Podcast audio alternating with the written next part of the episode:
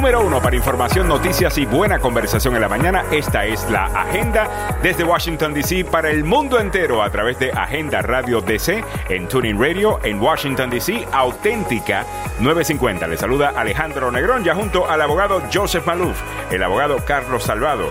Carol Escalante y Samuel Galvez en Noticias. Buenos días al grupo. La dama primero, por favor.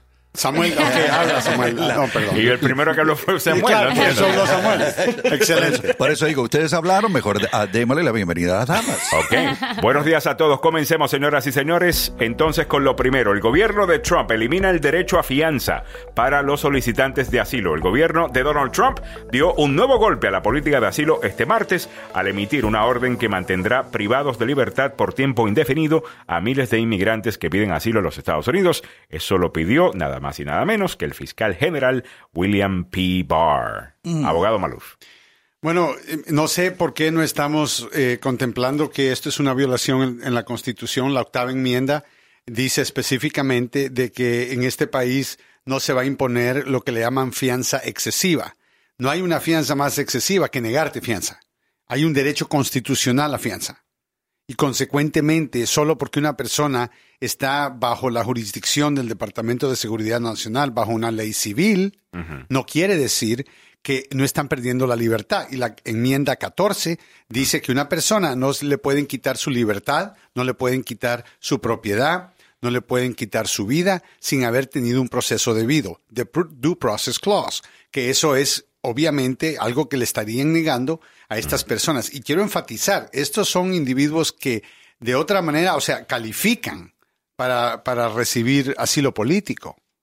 Bueno, Estas lo que son estamos- personas pero lo que estamos viendo, pero lo que estamos viendo califican desde el punto de vista de que le dicen que tienen una Inicial, inicialmente. Pero si solamente 15 a 30% de esos casos están siendo aprobados. Bueno, ese 15% va a tener que pasar un año presos antes de que le den asilo político. ¿Qué, qué bienvenida le estamos dando a la gente que No, tiene no. asilo político. No. Hablemos del 15% que, que también estuviera eh, preso sin fianza. no, pero ¿Sí hablemos también de que ese 15% está esperando precisamente porque el otro por ciento no tiene un caso de asilo político. Pero, y los está haciendo esperar. muchas veces es- Eso de victimizar a todo el mundo, porque vamos a victimizar a todo el mundo para justificar esto, no está bien. Quienes están sufriendo realmente es la gente que verdaderamente tiene un caso de asilo político. Pero esa no es la manera de lidiar con el proceso. Tengan más jueces para hacer un asesoramiento más profundo y determinar si o no va a tener paso esta petición de asilo político. Recuerda hacer lo que hizo la Corte Suprema ya en marzo. Estuvo de acuerdo de, te- de tener un, uno que ya había terminado su sentencia en el caso del Estado hasta que terminara la, la deportación. Así que yo pienso que por ahí que esto esto va a ir por ese lado. Yo no pienso que van a perder este eh, El- el este caso. detalle, el caso. Va a haber yo una pienso que van a poder El ACLU va, va a poner va a haber una una demanda. demanda, pero yo no- pienso no que el gobierno lo van a ganar. I, I think, eh, la Corte Suprema ahorita mismo está al lado de la administración de Trump. O sea, ¿tú piensas que cuando esto vaya a una corte, que Trump va a ganar esto Yeah. en corte? Yeah. Absurdo. No de acuerdo completamente. Eh, ¿Y, la razón que piensas, ¿Y la razón que piensas eso es? Por- mira, habían dos casos en Detención marzo. indefinitiva. Eso es lo que están pasando. ¿Cuál- Eso es lo que vamos a estamos diciendo. reconocer- Pero, Pero vamos, a escuchar el punto, vamos a escuchar el punto de Carlos. A ver, Mira, Carlos. si estamos escuchando lo que había pasado con la Corte Suprema antes, que estaban decidiendo si podían, si el gobierno podía a detener a alguien que iba a ser deportada, ok, después del caso estatal de la sentencia. Ok, estaban lidiando, estaban peleando para una fianza para esas personas. Eso fue recién. Son dos casos que salieron. Pero yo estoy California. hablando de personas que no han hecho nada malo criminalmente. Pero eso no importa. Son El- personas el, que punto es la fianza. La fianza, porque en ese momento, cuando ya ha El- terminado. La fianza es necesaria porque lo han detenido. ¿Por qué, Solo le estoy diciendo lo que ha hecho la? Corte Suprema ya, de la tema de una fianza. Y, y se había argumentado ya, the 14th Amendment, you know, el derecho de no ser ya. Ah, ah, Pero eh, esas son eh, personas que han violado la ley, Carlos. Pero estamos Que hablando están del mismo de tema. crímenes y cosas así. El mismo tema es de fianza mientras su caso federal de inmigración termine. Y la. Corte Suprema estuvo de acuerdo de, de tener estas personas hasta que terminaran los casos. Para años. Eh, versus Ca- Nielsen. Carol, en la Eh, pasada eh, ok. hora. De- versus that's Nielsen. right, eso fue en de marzo. 5 a 4, la Corte determinó la mayoría en- de un caso del noveno circuito de que típicamente limita lo que le llaman eh, detención mandatoria sin fianza ah, basado en la ley de inmigración de 1996, ah, pero dice con relación a con personas que tienen ciertas historias criminales o sospechosos con conexiones de terrorismo. Right, Entonces, All right, vamos a escuchar We'll rápidamente a, a- a Carol. Carol, en la pasada hora estábamos hablando de esto, ¿no? Eh, tú de igual manera, igual que yo, piensas que esto no va para ningún lado, ¿correcto? Sí, es correcto. En realidad que siendo que no es procedente, como lo decía Joe, eh, es inconstitucional. ¿Verdad? No, eh, act- actualmente no tiene la capacidad para tener a tantas personas detenidas por tanto tiempo. Entonces, si sabemos que sí están est- utilizando una estrategia un poco sucia en el cual tienen, eh, y lo digo porque que te- he- tenido en mi poder este tipo de datos, por ejemplo, eh, y simplemente voy a dar un dato porque no recuerdo exactamente, pero si tenían en aquel momento 700 personas para procesar a todas las personas, y estas son las que entran por los puertos de entrada, ¿verdad? 700 act- actualmente tienen a 350. Entonces están bajando. Lo que ellos quieren es de que nuestras personas se cansen y simplemente, eh, pues digan, me regreso, ¿verdad? Ah, me 100% regreso. agree. Ajá. Y entonces, sí, en este, en- y de esta manera, lo que ellos están haciendo es atemorizando, ¿verdad? Porque sin lugar a dudas, yo siento que esto no va a proceder. Pero hay una Es- diferencia entre eso, porque el abogado Maluf estaba hablando fuera del aire, que hay un miedo que no solamente lo tiene Maluf, otras personas también, de que ya que sabemos que no tienen suficiente gente para mantener a estas personas encarceladas o suficientes eh, camas eh, para no hay. mantener a estas personas Muchas encarceladas. cárceles están completamente ¿Qué llenas. es lo que van a hacer? Hay una teoría, que es la que tiene eh, Maluf, van a contratar a estas prisiones eh, privadas. Oh my God, then we're be back in Arizona. Y sabemos, y, y sabemos que los re- republicanos han hecho esto. Esto es algo que muchos, incluyendo en Arizona, Ya. eh, lo que hacían era eh, tener jueces y personas que el concepto era detención es más dinero para nosotros. Y bueno, y uno de los inversionistas de, de estas prisiones era, Jeff, eh, era Ujú. Jeff Sessions, eh, Jeff precisamente que era el ex secretario de Justicia. Pero la otra teoría es que como dice Carlos, esto es simplemente una campaña para disuadir a las personas de venir acá, meterle miedo a la gente para que no hagan el, el- el viaje. Y sabemos que esta nueva orden no entra en vigor hasta dentro de 90 días. Entonces, 90 días cualquier cosa puede pasar y eso es lo que, en realidad, esto lo siento como una estrategia, ¿verdad? Para atemorizar a las personas a que no vengan, porque sin lugar a dudas no trascenderá, vendrán demandas en contra de, de esta orden. ¿verdad? Que en realidad eh, violenta también los derechos humanos de nuestras personas. Y sabemos que independientemente de si una persona es ciudadana americana o ciudadano centroamericano, es ciudadano del mundo y tiene derechos humanos que deben de ser respetados. Absolutamente. A- a- Y, ahora, otro- Como ajá. te digo, el- el- el- lo que no podemos ignorar, y es cierto, Carlos tiene razón, la Corte Suprema es conservadora. Eh, Y yo- tal yo vez estoy de acuerdo de quieran- ustedes. I don't want pero, this to happen. Yo pero, tampoco, right. pero creo que estamos extendiendo. Tenemos una ley federal que dice que tú puedes pedir asilo político. Entonces tú lees la ley y eso es lo que dicen. En la ley no dice, oh, by the way, si pide asilo político puede parar detenido por dos años con su familia presos. ¿Cómo voy a perder yo dos años de mi libertad o un año o tres años de mi libertad simplemente porque estoy buscando asilo político? Mejor me voy a, a- ¿cómo se llama? A Canadá. Porque cuando estamos Salvador, hablando de proceso. a Bueno, es, Costa Rica. Claro, precisa- pero es pero es precisamente lo que ellos quieren. Eso es precisamente lo que Pero, ellos quieren. pero están violando la- el espíritu de la ley de asilo político que el Congreso pasó. Ahora, eh, analicemos esto de la ley, porque hay una ley del 2008 que impide al gobierno federal deportar de inmediato y establece que un juez de inmigración atienda estas solicitudes, ¿no? Ayer estuvimos hablando de esto con el abogado eh, Salgado. Salgado nos estaba diciendo unas cosas, por ejemplo, que estos coyotes eh, tienen un negocio redondo con esto que te dan hasta el, hasta el niño.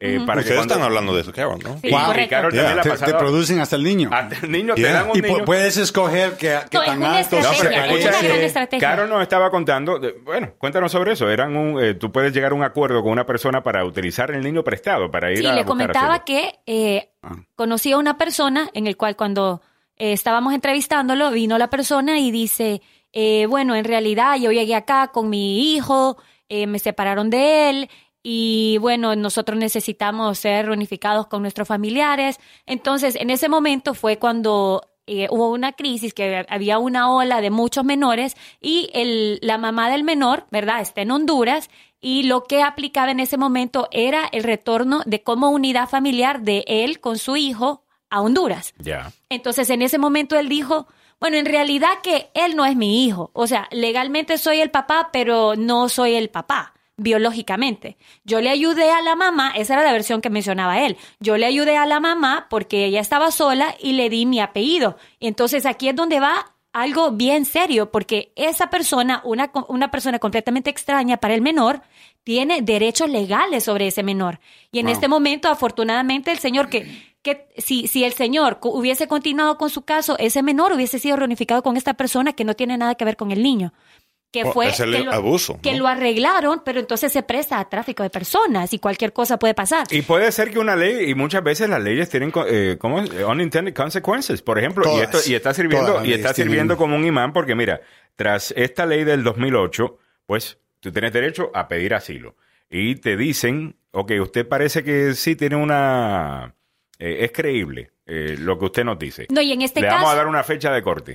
Hay tantos casos, hay un atasco de 850 mil casos eh, en los tribunales. Entonces ahora tienes que esperar dos y tres años. Entonces te ve un juez y después te determina si tienes... eh, Claro, ahora Y te entonces- quieren meter preso No, todo y ese ahora tiempo. esta misma estrategia también la están utilizando los traficantes de personas. Y, y ah, claro, menciono esto siempre dándole beneficio a la duda a tantas personas que Claro. llegan acá buscando mejores oportunidades y que en realidad su vida corre peligro en nuestros países, ¿verdad? Porque sabemos que estamos atravesando por situaciones complicadas. sin duda. Eh, Pero también estos traficantes de personas, conocidos como coyotes, se aprovechan de las necesidades de nuestros compatriotas. En este caso que mencionábamos del, pa- del supuesto padre con el hijo, él dijo, bueno, que regresen al niño, yo voy a hacer un trámite de asilo aparte, aunque tal vez la persona no tenga eh, algo, tiene que tener un comprobante, algo que compruebe que su vida corría peligro, eh, una, un- una denuncia a la policía, un atentado de muerte, eh, cualquier otra cosa que ha pasado a un familiar. Entonces, como se están tardando dos años,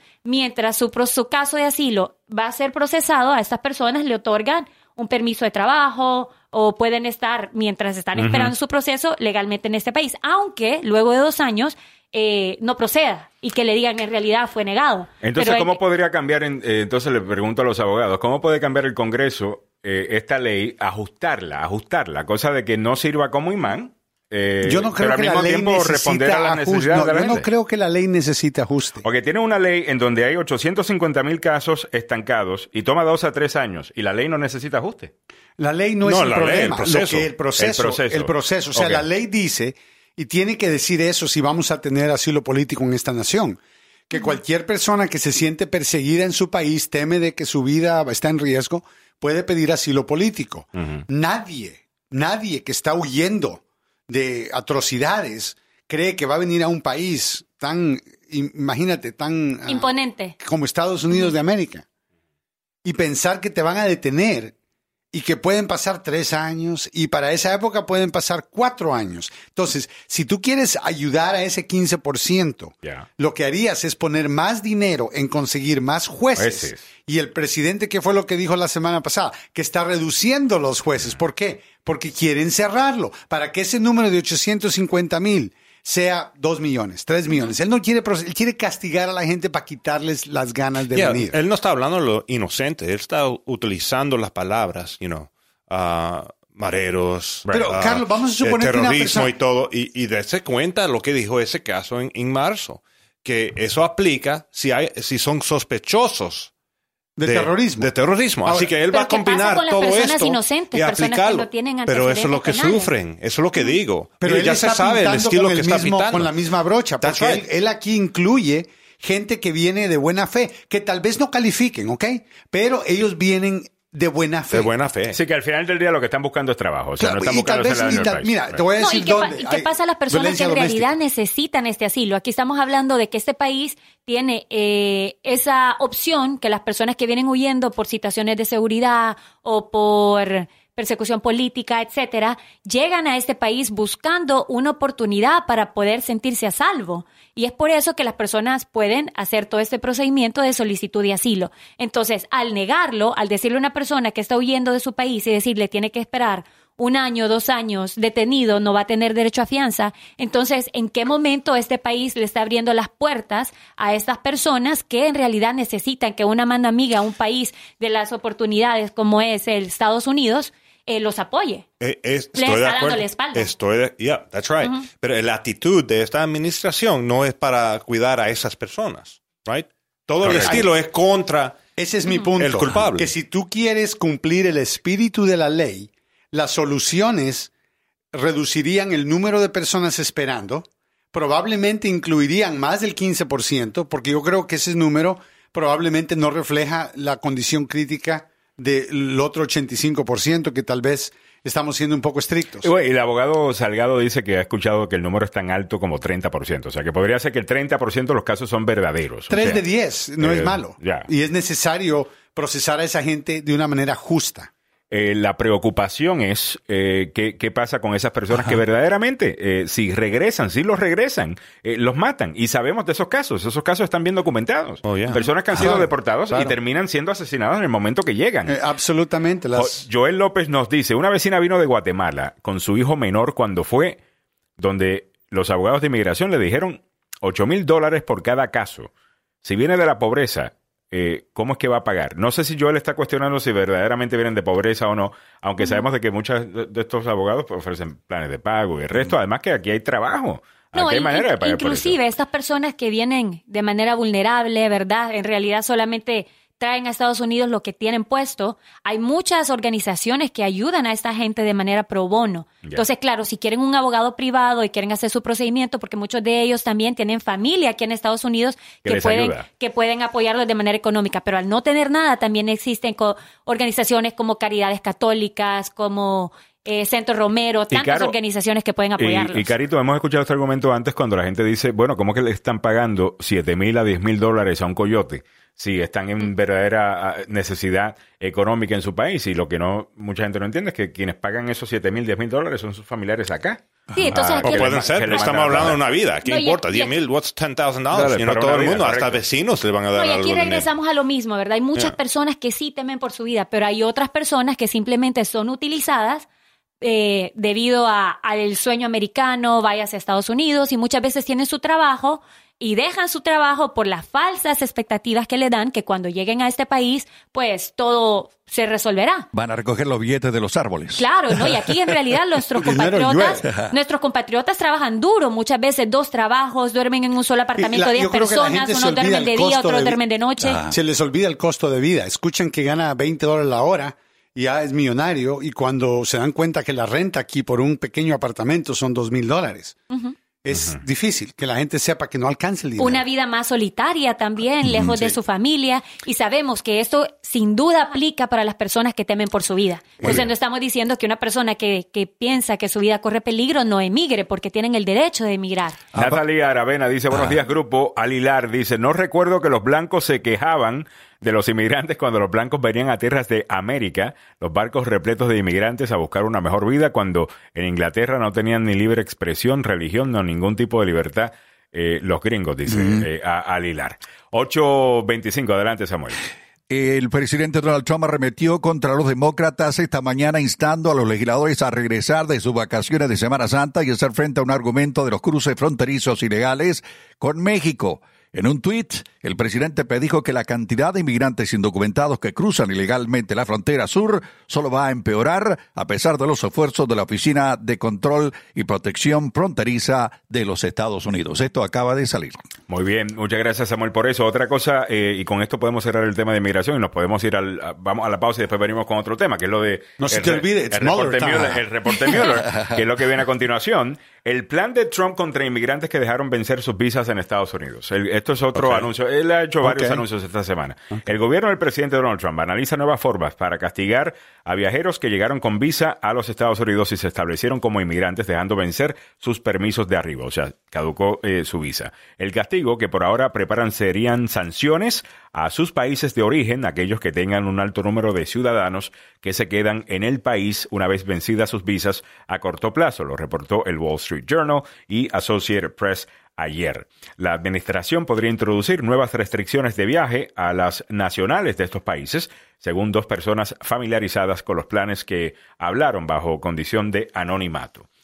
¿Qué piensan de esto? ¿Cómo va? I, I don't get it. So, básicamente, si tú vienes, vamos a decir país X. Ok. Ah, mucha gente que viene de ese país se le da una visa y se quedan, simplemente. Sí, entonces así, aquí y es ahora algo- le vamos a quitar visas a ese país en y es específico. algo diferente porque Wow. las ¿Y qué me personas importa que- si ya me dieron la visa? No, lo Para que- los que ya están, pues ya no es tanto problema, me imagino. Es Sí, no, pero, lo, que, lo que pasa es que muchas Disuadir. veces las personas llegan de manera legal acá, muchas pueden pasar cinco o seis años, pero luego se casan con un eh, ciudadano americano, residente americano y pueden regularizar su estatus migratorio de manera automática, sin ningún problema.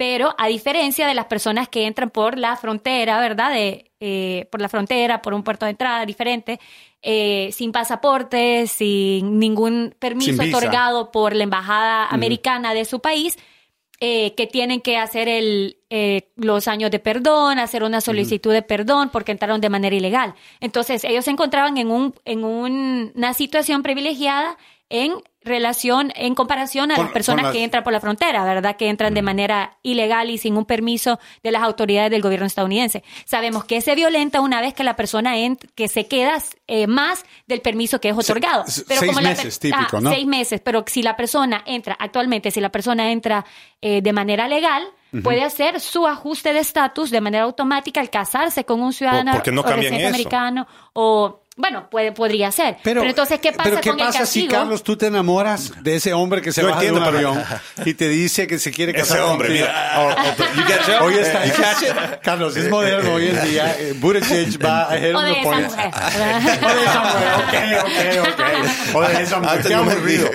Pero Debía te dar cuenta de es eso. aburrido. Hasta en Pero casa. te bajas de la- se baja del avión, está visitando, eh, eh, ¿sabes qué? Te quiero mucho, estoy enamorado de ti. ¿Sabes qué? ¿Por qué no te casas conmigo? No, está bien. Y, y se No, yo entiendo, que pero el es- problema es es este. completamente válido, pero A ver, actualmente a las personas le dan tienen un tiempo, no solamente decir en esos seis meses se tiene que casar, Ah. porque legalmente podría, ella- ellos harían el ajuste de manera automática. Esto me parece a mí una de las leyes más tontas que pasaron durante el tiempo de Clinton y el Congreso republicano. Eso de que eh, después del ataque terrorista de 1993 del World Trade Center, pasaron estas leyes en donde si tú eres, si pasas por la frontera y te casas con un ciudadano americano, no puedes, eh, no puedes conseguir papel. Así que por Pero eso si que- vienes por vis- si vienes por, por avión, entonces sí.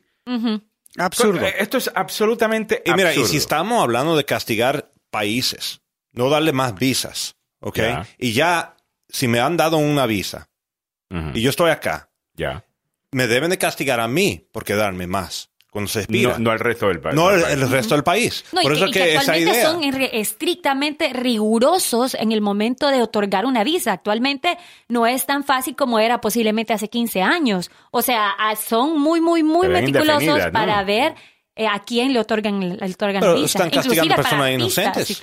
Muy bien, Sí, Samuel Villalobos eh, comenta, buenos días, así dijo Lady Frijoles, no sé quién es Lady Frijoles, que si regresaba a Honduras la matarían y en dos meses está presa por agredir con cuchillo a su tía para robarle. Entonces. No, y en este tipo de casos en realidad es lamentable, ¿verdad? Que como Lady Frijoles, que fue en realidad viral, es una hondureña que estuvo en México, ¿verdad? En el área de la frontera, Ya. y cu- le llegaron a repartir comida y ella dijo, miren lo que nos dan, como si nosotros somos cochinos, como si nosotros somos chanchos. Y era un plato de frijoles con tortilla.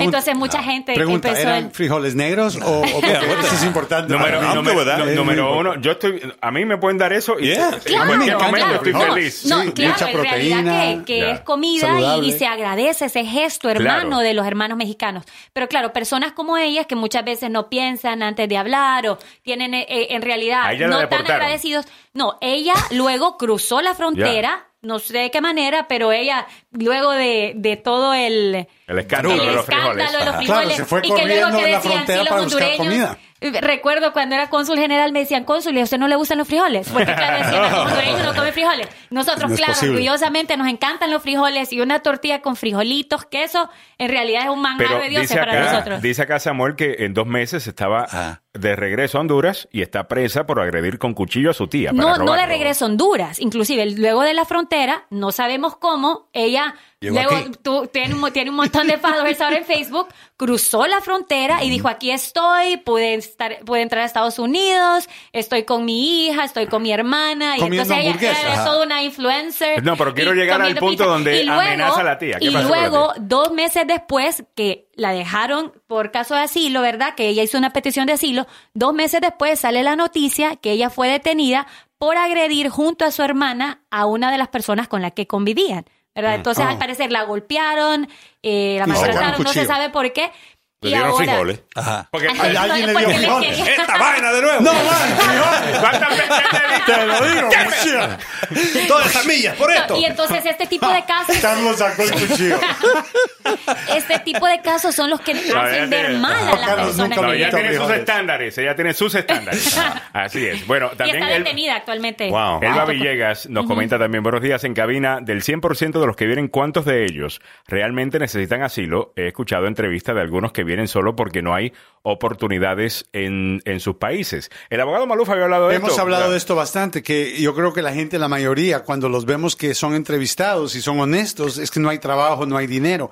Desgraciadamente, esa no es una base para pedir asilo político. Ya. Y yo creo que eh, la gente dice, pero voy a morir de hambre. Una vez más, Igual persecución. con violencia doméstica, tampoco, ¿right? Tampoco lo cambiaron. no, lo cambiaron. preso cambió Right, eso. Entonces te deja mejor, menos eh, oportunidades. Y una vez más, ignora el problema. El problema está en Honduras, Guatemala y, Y- El y- Salvador. el problema es que también eh, permite que gente como el presidente utilice eh, esos comentarios de la gente para justificar su posición fuerte de que aquí That's nadie- right. Es el foco. todo se- dije, toda esta that's right. gente se lo está inventando, esto es mentira. Por eso es que también acá tenemos que hacer el trabajo de, de- de asegurarnos de separar a esta gente también, de decidir, ok, cuáles son las víctimas de una mala economía que definitivamente es triste, hay que buscar una manera de, de ayudar a esas personas sin duda, pero no es lo mismo que la gente que está en la frontera esperando porque si vuelven me matan, me matan al nene, me matan a la nena, es distinto. No, y Ahora hay también que aquí- aceptar y- que hay malas personas. Entonces, sabemos que esas personas que están buscando el asilo, sin duda, ellos tienen el derecho de buscar sobrevivir. Pero también eh, los países de nuestra región, de región centroamericana, y lo voy a decir específicamente los del Triángulo Norte, que son la mayoría de personas que vienen en estas caravanas, promuevan este programa, como recientemente Honduras y Estados Unidos eh, firmaron un programa o van a arrancar un programa en el cual eh, van a, a dar trabajo de manera temporal en Estados Unidos, ¿verdad? Para que vengan hondureños acá a, A trabajar. a trabajar. Trabajar. Entonces, esto nos ayuda a que, bueno, si una persona dice necesito nuevas oportunidades, entonces ellos apliquen a este tipo de trabajos. ¿Quién no quiere pasar una Navidad? Es la manera en su inteligente de país hacerlo. o pues. pasar Correcto. un cumpleaños con su familia. Vienen unos ciertos meses, llevan sus dolaritos, su dinerito de regreso a nuestro país y están con la familia, porque Yo en realidad la gente- desintegración familiar es complicada. Yo conozco Y es gente. necesario. Yo conozco gente que eh, sufría mucho cuando un familiar, una mamá, o específicamente una mamá, eh, fallecía o estaba enferma porque sabían que no podían ir a, a verla porque acá ya tienen hijos, Oh, yeah. tienen familia. Claro. O sea, no es que no estén dispuestos a arriesgarse para ir a ver a su mamá, sino que están por sus hijos y su familia acá, no dispuestos No a arriesgarlos hacer. a ellos, pues. Ah, y necesitamos la labor. Ya. es lo, in- lo, lo más ignorante de No, todo. no, y fuera de eso, que eso quita la presión al programa de asilo político. O sea, si, si la gente está pu- pudiendo aplicar legalmente para trabajar en los Estados Unidos, entonces podemos dejar eh, eh, en los casos de asilo político para gente que verdaderamente tienen un, un caso. Y también apoya a la demanda laboral del trabajo que hacen muchos de los latinos, ¿verdad? En hoteles, limpieza, Lo- lo- lo construcción. más- y es necesario. Yeah, pero ya están hablando de open borders, eso es lo que van a decir los republicanos. Claro, si le va a jugada, ya lo están diciendo, jugada. Ya lo Oh, están diciendo. right, Frontera vamos a continuar con el programa. En el siguiente segmento estaremos hablando sobre el reporte Mueller que parece que sale mañana. Yay. Hay información A ver, a ver. muy interesante de cuál es la actitud del presidente ante esto. Y. Ah, yeah, pero hay algunos que están alrededor del presidente que tienen miedo de lo que va a salir en ese Bueno. reporte. Las por lo que 400 ellos páginas dijeron. más esperadas. especi- específicamente Melania dice que cuando la entrevistaron no pudo ser best y que consecuentemente pueden haber cosas. que ella dijo. 8.35. Además, Bernie Sanders tuvo un excelente, el, el town Excelente, hall, excelente town hall con el Fox. town hall más visto hasta ahora, el, el meeting político, encuentro político que hemos visto hasta ahora. Eh, CNN ha tenido varios, Fox News, MSNBC ha tenido varios también. El de más audiencia fue el de Fox News y fue con Bernie Sanders. Eh, ¿Por qué los demócratas, específicamente Tom Pérez, del, el jefe del Partido Demócrata o del Comité Nacional Demócrata, no quiso hacer debates con Fox News?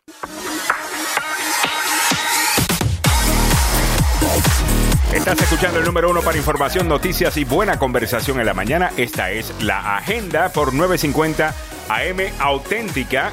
Además, nos puedes encontrar en Tuning Radio. Búscanos como Agenda Radio DC. Agenda, espacio, radio, espacio DC y busca los podcasts de la agenda donde quiera que encuentres tus podcasts. Entonces, mañana es el día, abogado Maluf. Por fin viene el reporte Mueller. Aparentemente, mañana es Mueller time. Ajá. Y eso significa que el reporte que vamos a ver, un reporte redactado de aproximadamente 400 páginas, va a ser revelado al público. Claramente la preocupación de muchos es que, eh, basado en las cuatro condiciones de redacción, que va a haber muy poco. Se va a ver muy, muy poco. Se va a ver un montón de páginas bloqueadas. La pregunta es, de las 400 páginas, ¿cuántas páginas va a ver el público? Al mismo tiempo, creo que bloquear la mayoría de la información va a crear una tensión en Washington ah, increíble, porque muchas personas quieren saber por qué es que el fiscal general eh, puso algo que está en el reporte que dice que el presidente no puede ser exonerado de obstrucción de justicia. ¿Qué es lo que apoya esa conclusión? ¿Qué hechos llegaron a la, en la investigación o se encontraron en la investigación que llegó a concluir el fiscal especial Mueller que el presidente no podía ser exonerado? ¿Qué, ¿Cuáles son esos hechos? Y la parte para mí más importante es saber si la decisión de obstrucción de justicia eh, eh, fue Mueller que se la dio al fiscal general que la tomara o es que Mueller pensó que como el presidente está en este momento sirviendo como presidente, que eh, es el Congreso el que tiene que actuar y por eso él dijo, sabe que eso mejor se lo dejo al Congreso. Esas son dos cosas diferentes y por eso es que yo creo que la Casa Blanca está obviamente preocupada. Ah, me suena a mí que actos de obstrucción van a estar en el reporte y que el Congreso puede decir, ¿sabes qué? Mm, esto no está Mira, bien. Lo que le faltaba a Mueller para determinar si había suficiente evidencia fue el intento que tenía Trump cuando estaba hablando y, y haciendo estas Claro. decisiones. Así que cuando él no hizo la entrevista, que siempre estaba, andaba diciendo, quiero hablar con él, quiero hablar con él. ¿Te recuerdas? Oh, claro, Que la claro, estaba sí, diciendo, quería "Eh, hablar el él peor como- cliente del mundo, right? You Yep. don't talk, you don't talk. Si había hecho la entrevista y le había dicho a Mueller, ya, yo estaba pensando en esto cuando, you know, voté a Comey o cualquier cosa. Eso es lo que le faltaba en un caso criminal. Yo pienso por eso la razón que Mueller dijo, mira, we can't exonerate him, no le pueden culpar. Mm. Y sí, yo pienso que estaba pensando, déjame dejarlo al Congreso. Pero Claro, después porque- Barr fue al otro lado y, y- y Claro, dijo, Barr "Ok, se bueno, aprovechó no". y se adelantó y dijo, no, no, no, es que no hay obstrucción, yo lo decido. ¿Y saben por qué? Porque él no es un fiscal, eh, Mueller no era un fiscal independiente. That's right. Mueller era un fiscal especial. Eso significa Es distinto, una que- ley distinta. Absolutamente, dos códigos separados. El código que aplica en este caso significa que Mueller trabajaba no para el país, trabajaba no para el Congreso, trabajaba para el fiscal general, exacto. Él, tra- él trabajaba para el fiscal general, específicamente. Entonces, ahora eh, se sabe que el fiscal general tuviera que aprobar cualquier cargo en contra del presidente. Y como el presidente no puede ser acusado bajo una política que tienen en el Departamento de Justicia, no una ley, durante el tiempo que él está sirviendo en oficina como presidente, lo apropiado es que el Congreso inicie lo que es un juicio político, lo destituyan del poder y entonces eh, criminalmente sí puede ser acusado. ¿Quién dice que eso no está en el reporte? Pero sabemos que esas son las 400 páginas más esperadas actualmente, pero eh, sabemos que van a haber muchas partes censuradas. Entonces, ¿qué diferente podemos, qué, qué, qué elemento diferente a la publicación que se dio hace un mes de cuatro páginas de este informe, encontraremos elementos diferentes en estas 400 Qué- qué páginas buena o pregunta. simplemente Es que- será es Qué, que qué buena pregunta por manera esto. general. Pero eh, buena pregunta por esto. No sé si vieron el artículo del Washington Post el pasado lunes. El primero que salió con esto fue Chris Cuomo, hay que darle crédito de esto, hace como tres semanas.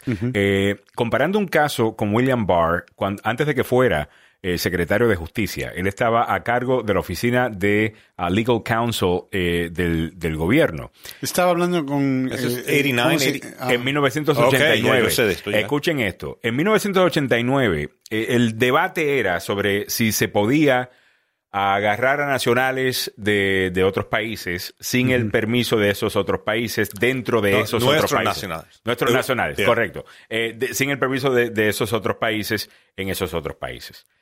Y parece que la decisión fue lo que ayudó a que pudieran eventualmente agarrar a Manuel Antonio Noriega eh, en, Oh. eh, eh, en Panamá ta- eh, también. Pero el punto es que a Barr se le, se le pidió también que hiciera un summary eh, un recuento más o menos de lo que decía la opinión en sí, y él dio una.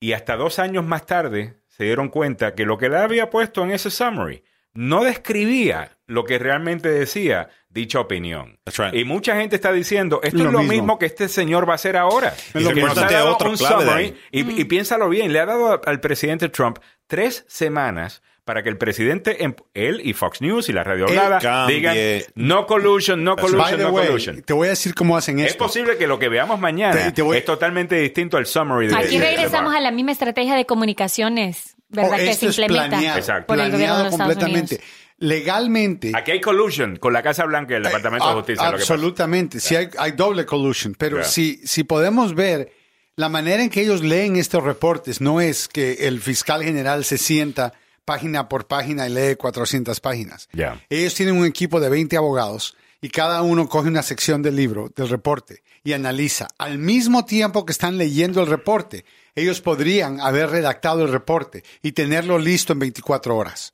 Así que, obviamente, la idea era que el país pensara que la conclusión del reporte es que no había obstrucción y que no había colusión y que ahí terminó Se todo. diluye la noticia y ya, Ya- luego, ya ¿para no- qué quieren las 400 páginas? Ex- Y nadie, ¿quién va a leer 400 páginas? Van a ser personas como nosotros que estamos interesados en esto.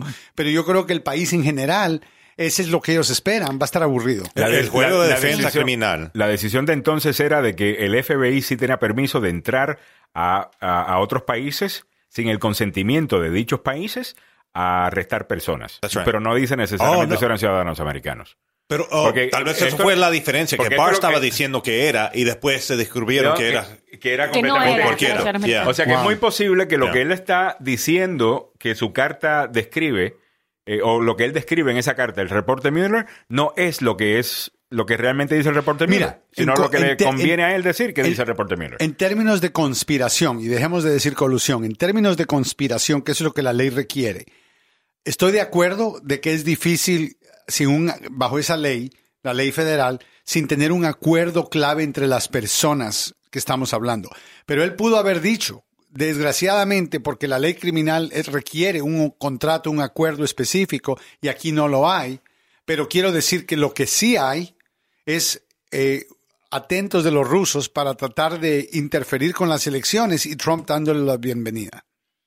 Y eso puede ser suficiente para un juicio político de esencialmente vender nuestro proceso electoral Mm. en términos de high crimes and misdemeanors, que eso es lo que la, la Constitución requiere para enjuiciar al presidente Y- políticamente. Y muchas personas están diciendo que lo de colusión o conspiración, que no vamos a ver mucho ahí. pero, pero puede haber eso, Que puede lo que, haber lo que sí lo se que va a ver sabemos bastante. Lo Pero que- si hay tanta información censurada, pero de, lo que, hay obstrucción pero, de pero de lo información. que sí se va a ver bastante supuestamente es el caso en contra del presidente sobre obstrucción de Oh, justicia. ¿Cómo es que van a justificar que el presidente le ordena a Kudlow a que despidan o a Vamos a tener que pelear querían por esa información.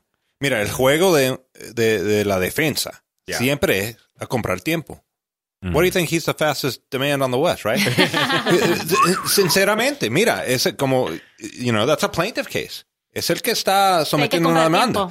Como abogado de defensa, yo siempre estoy comprando tiempo. A mí no me importa. Si yo duro hasta viernes, I'm good. right? Exacto. Me compré dos días, porque ya viene el lunes. Y eso es lo que están haciendo ellos. Este reporte no vamos a tener ninguna de la información que de- deberíamos de tener. Pero va a ser difícil ignorar eh, esa parte del reporte que muy, es muy importante y eso tiene que ver con lo que el mismo Barr escribió. Él dijo que Mueller concluyó que aunque él encuentra que hay un montón de problemas legales, legal issues, problemas legales, preguntas legales, que por esa razón él no podía llegar a una determinación si el presidente había obstruido justicia criminalmente o no, pero no lo exonera. No, pero él no está exonerado. Él no es exonerado. O sea, esas palabras tienen que tener una explicación. ¿Por qué llegaron Ah, no, a esas pero palabras? eso es lo que pienso que va a pasar. Vamos a tener un reporte mañana que no nos dice nada y después vamos a estar hablando para dos o tres semanas como no dice Claro, nada del reporte. comprando un poco y después más de vamos, tiempo, a estar, vamos a estar ah, lidiando para una de las eh, una página entre ¿cuántos cuántos son? 400 páginas. 400 perdemos eso o ganamos eso, ok, ya tenemos un, you know, una sentencia, algo, a sentence, y después estamos... Aquí no vamos, a encontrar con una batalla de información, hay que buscando, buscando, comprando buscando. Tiempo, comprando bueno, tiempo. y ya empezaron, eh, muchos se, están preparando para utilizar Freedom of, Information, Act eh, para sacar información, para encontrar información en este reporte. ¿Qué desinformación que el William, que el secretario de Justicia está diciendo eh, va a ser redactada? ¿Piensa usted que si vamos a corte y peleamos un poquito más, vamos a poder tener acceso? No sé todavía, porque eh, estoy esperando que Barr cumpla la promesa que hizo bajo juramento en frente del Senado en su audiencia de confirmación, cuando él dijo que él iba a revelar la información máxima posible. Y si lo que vemos mañana es dos o tres páginas de palabras y el resto redactado, entonces creo que eso va a tener un impacto ah, muy importante en corte. Pero, por ejemplo, usted ha dicho en el pasado que la información que, quieren, que quiere el Congreso, que es la evidencia eh, del gran jurado. Del gran jurado. Eso, sí, eso sí lo podríamos buscar a través de una demanda, ¿no? Bueno, pero eh, la pregunta es si esa demanda la puede presentar el Congreso o no. Eh, en una de las audiencias, muy buena pregunta, porque Barr dijo, le dijo a, Jerry Nadler, le dijo, pero si usted quiere el testimonio del gran jurado, usted búsquelo en corte. Y el hombre le dijo, pero tú estuvieras dispuesto a poner una petición en corte con nosotros Mm. para pedir esa información. Él dijo que no, pero ustedes pueden pedirlo si quieren. No estoy seguro. En ese momento, Nadler le debió de haber dicho si él está de acuerdo que tiene derecho de pedir esa información, porque yo creo que él no puede pedir la información. Nadler no puede. Ese es el problema, que Nadler no puede ir a pedir eh, la liberación de esta información porque la información, le esa protección le pertenece al fiscal. Y entonces, ¿quién va a poder hacer esta solicitud? Y, el problema es que hay un juez en DC que dijo que hasta el fiscal no lo puede hacer. Una conspiración demasiado clara. Bueno, vamos a continuar con otro tema que tiene que ver un poco con la política, la campaña de 2020 a continuación, pero antes le quiero mandar un saludo a la gente que nos visita al Facebook Live. Eh, muchas gracias a Alilar que dice, ¿será mejor que Wikileaks le saque los trapitos sucios al sol y saque ese reporte completo de una vez y por todas y sin redacciones, ya que ellos solo quieren mostrar partes de ese misterioso reporte.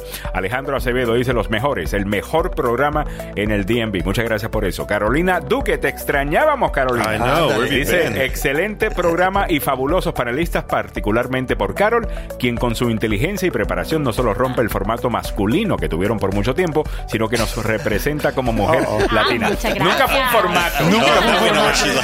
Ocurre. Pero, pero, pero nos vamos a portar mal, no se preocupe. Exactamente. Y nos van a poner en nuestro eh, lugar. Ponemos orden, pondremos orden. orden en la casa. A ver, Elba Villegas dice buenos días en cabina. Ah, bueno, ese ya lo habíamos leído. Ok, vamos a continuar con esto.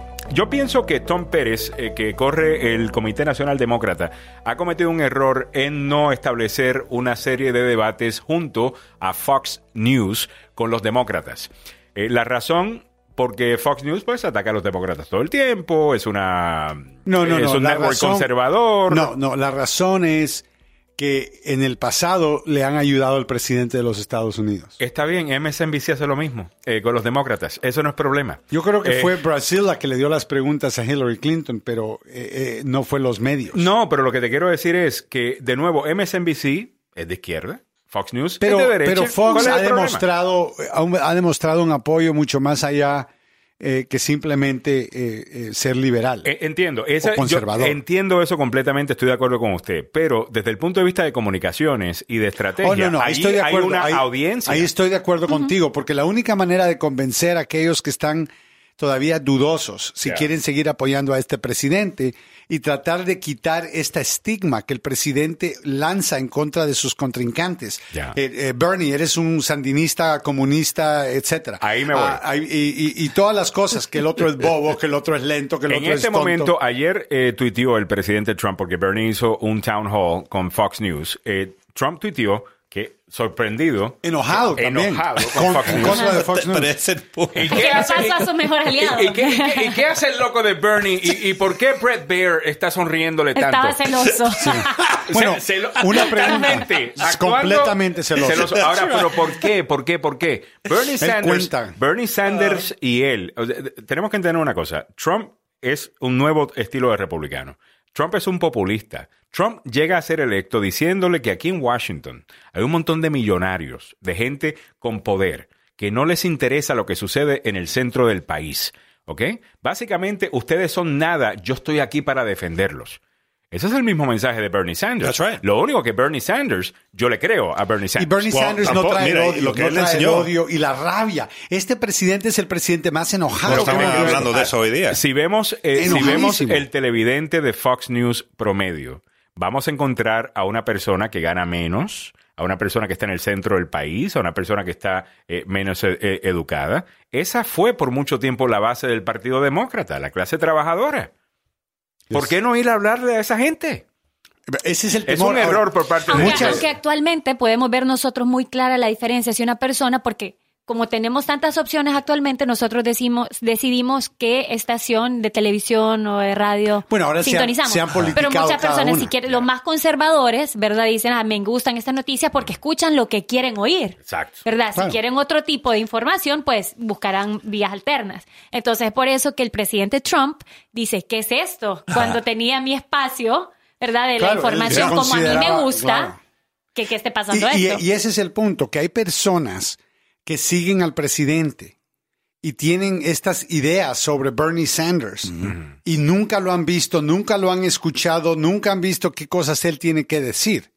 Y cuando Bernie Sanders cruzó esa línea y se fue a hacer ese town hall con Fox News, él llegó a alcanzar a personas que ahora piensan diferente sobre Pues él. yo estoy pensando y eso diferente es de lo mejor. Yo lo estoy pensando Pero, pero si eres conservador, ayer, haber visto, ayer, haber escuchado tanta gente aplaudir acerca del seguro de Medicare for All, Dentro de Fox News. dentro ¿no? de Fox News que hicieron un Uh. escándalo, el presidente se puso nervioso porque esos aplausos, el presidente nunca diría El Medicare for All. presidente se puso nervioso porque él dice, él sabe cómo él ganó. A lo mejor hay un montón de gente que no sabe cómo él ganó y piensan que es esto, piensan que lo- él sabe Él cómo sabe, él sabe right. que él ganó Y no fue porque es que fue- delgado y y fue por populismo, Ah, fue hablándole al que está haciendo al hombre olvidado, ¿no? Según él. Sí. Bueno, ¿a quién le está hablando Bernie Sanders? A la persona olvidada. Eso fue lo No, y, interesante. y también él está viendo que, eh, o sea, que- que- que- quiénes son sus principales contrincantes. Ayer anunció él de manera oficial que los candidatos que van a correr en contra de él. ¿verdad? Para la 2020 va a ser eh, Sanders y le llama el crazy El de- loco Sanders. El Loco loco Sanders y el sleepyhead. El de. ¿Quién? Hay un nuevo Sleepyhead. Y el Sleepyhead? de Joe Biden. Pero yo- Joe Joe Biden. Biden should be o sea, el soñoliento de. Joe Biden. Pues yo no- mira, yo creo que lo que eh, venimos diciendo acá, a- abogado, eh, la, la batalla es ¿a quién, le, a quién le vamos a presentar a el presidente Trump? ¿A alguien como Trump? Pero demócrata, alguien que pelea sucio, que- es lo que dicen algunos que necesitamos. Yo pienso que lo que necesitamos es alguien como Pete Buttigieg. Eh, Oh, Pete Buttigieg, tipo es súper. al hablar, a la manera que él carries himself, Oh, no, es increíble. es el anti-Trump. Él es el anti-Trump. Él Él- es, y sabes que habla siete idiomas. Y No cuando kidding. habló en francés, Lo hablé lo- y Oh, en my español. God. El domingo estuve hablando en español imagínate que un líder. No un líder de Estados Unidos, graduado de Harvard, pueda viajar internacionalmente, comunicarse en el idioma de cada país. Siete idiomas, Ahora, bastante. ahora, quiero que sepan que eso es precisamente la primera línea de ataque de Trump. Va a ser eso. Que el hombre habla siete idiomas. Ah, este es un, inter- eh, eh, No, un no de acá. internacional. eh, No es de acá. Se va a preocupar por Eh, las relaciones internacionales y no por nuestro por, país. por nuestro país lo, va, a que- lo va a tildar de elitista y por esas razones que tenemos que regresar a por qué Pete Buttigieg, para mí, tiene sentido la candidatura de él. Él está hablando al centro del país, él está hablando de su fe. Algo que no hemos escuchado a los demócratas Oh, hacer por mucho increíble, tiempo. Él está hablando de la clase trabajadora eh, también. Está hablando del patriotismo también. O sea, él, Él- está él diciendo, a ser- los republicanos no se pueden seguir robando Él- él estos va- issues. Exacto, Yeah. él va a hacer lo que Trump le hizo al Partido Republicano. Exacto. Le robó los argumentos, le va a robar los veteranos, le va a robar los religiosos, los grupos, diferentes grupos que Trump dijo, oh, odian los judíos. Ya. Ah, Samuel nos hace muecas que ya terminamos. Ya se nos acabó el tiempo regular. No es justo, no es Eh, justo, no es justo. Demasiado rápido. Revolución. Tanto que Yeah. comentar y tanto que hablar de estos Tenemos temas. mucho así. hablar. Pero mañana aquí estaremos una vez más desde las 8 de la mañana con el equipo completo, Joseph Maluf, el abogado Carlos Salvado y nuestra nueva integrante, Carol Escalante. Muchas gracias, Carol. Gracias a ustedes y nuevamente muchísimas gracias por abrirme las puertas de Agenda Radio y feliz de estar acá. Muy Hasta bien. mañana. Hasta mañana.